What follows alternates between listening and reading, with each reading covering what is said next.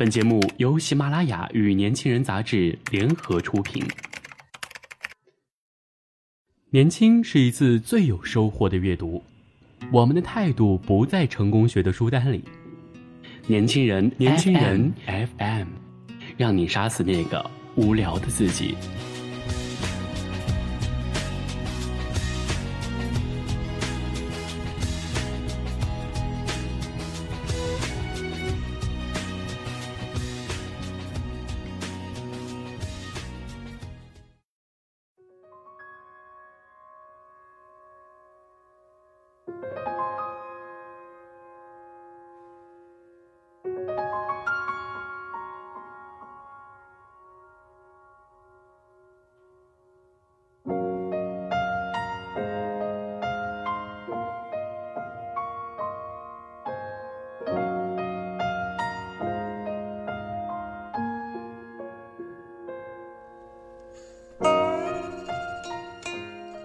欢迎大家来到年轻人 FM。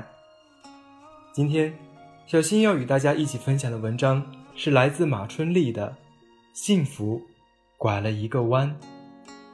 肖成编辑。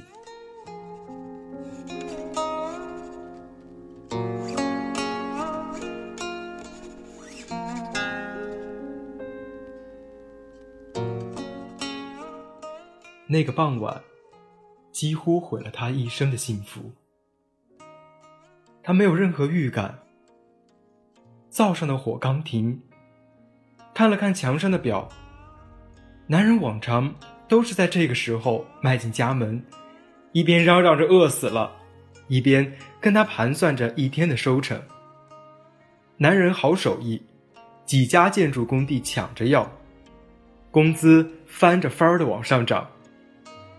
男人有一天喝醉了酒，满脸深情的对她说：“地里的活太重，你还是别干了，我养得起你。”他就听男人的，安安稳稳的待在家里相夫教子。日子像慢火熬粥，熬着熬着，就有了绵长的滋味，馥郁的浓香。桌上的电话响了，很急促的铃声。他的心突然跳得厉害，拿话筒的手有些颤抖。电话是男人的一个工友打来的，他出事了。出租车上，他的语气里带着哀求：“能再快一点吗？”司机师傅不言语，脚下加大了油门，车子风驰电掣般疾驶在去往重庆红楼医院的路上。男人被送往了手术室，医生说做最坏的打算，或者成为植物人。夜不合时宜的降临了，他的心陷在黑暗之中，透不出一丝光亮。在家属等候区，他坐立不安，一个人来到窗口，俯瞰着城市的夜色。他想，每一盏橘黄色的灯光背后。都有一个动人的故事正在上演吧？为什么属于他的那个故事就已经破碎不完整了呢？时间一分一秒的消逝，窗外的灯光渐渐暗了下去。喧嚣了一天的城市，沉沉入睡。手术室的门开了，他看到早晨离家时那个生龙活虎的男人。僵直的躺在担架车里，身上插满了各种管子，血迹斑斑。手术还算顺利，至于能否度过危险期，医生不敢贸然做出决定，只是淡淡的说：“看他的造化吧。”这一夜很漫长。他拉着他的手，哭着，笑着。他紧紧地盯着监护仪上不断跳跃的数字，微弱而杂乱的气息告诉他，他的男人正在生与死的边缘徘徊。他要拽住他，死命地拽住他，不让他向那个危险的深渊坠去。曙光还是来了，男人的呼吸慢慢平稳。医生说，有好转的迹象。那缕破晓的曙光，映上了窗子，也给了他重生的希望。在红楼医院医护人员的精心救护下，男人奇迹般的苏醒了。苏醒过来的男人，意识有些混沌，茫然的眼神在每一张围过来的脸孔上逗留、移开。看到他时，男人眼睛亮了一下，嘴唇动了动。似乎是想笑，却因为嘴里插着的管子，露出一副痛苦的表情。他知道，男人已经认出了他，他一定是在冲他笑。那是他一生见过最灿烂的笑容。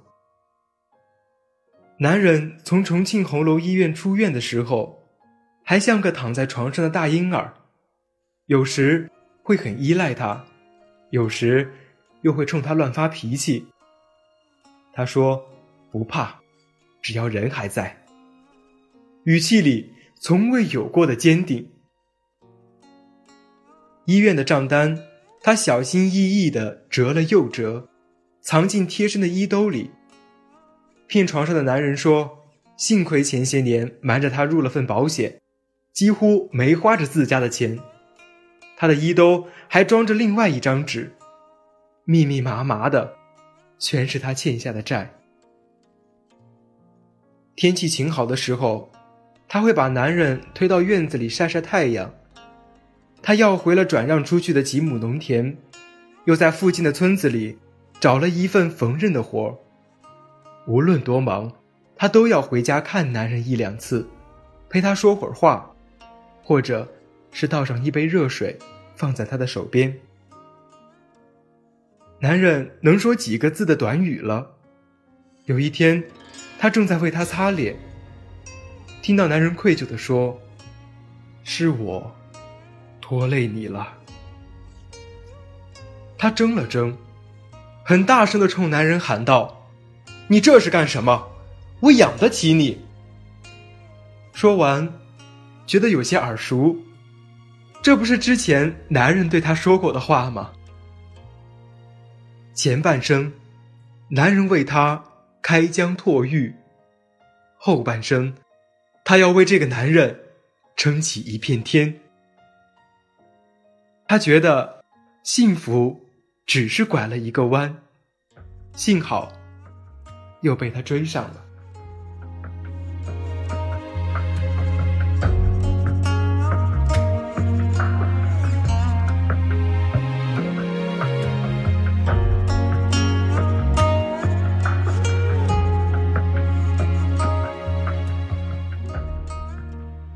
想要获得更多有关于年轻人 FM 的更多精彩资讯，请搜索微信公众号 “use 一九八一”或直接搜索“年轻人”即可。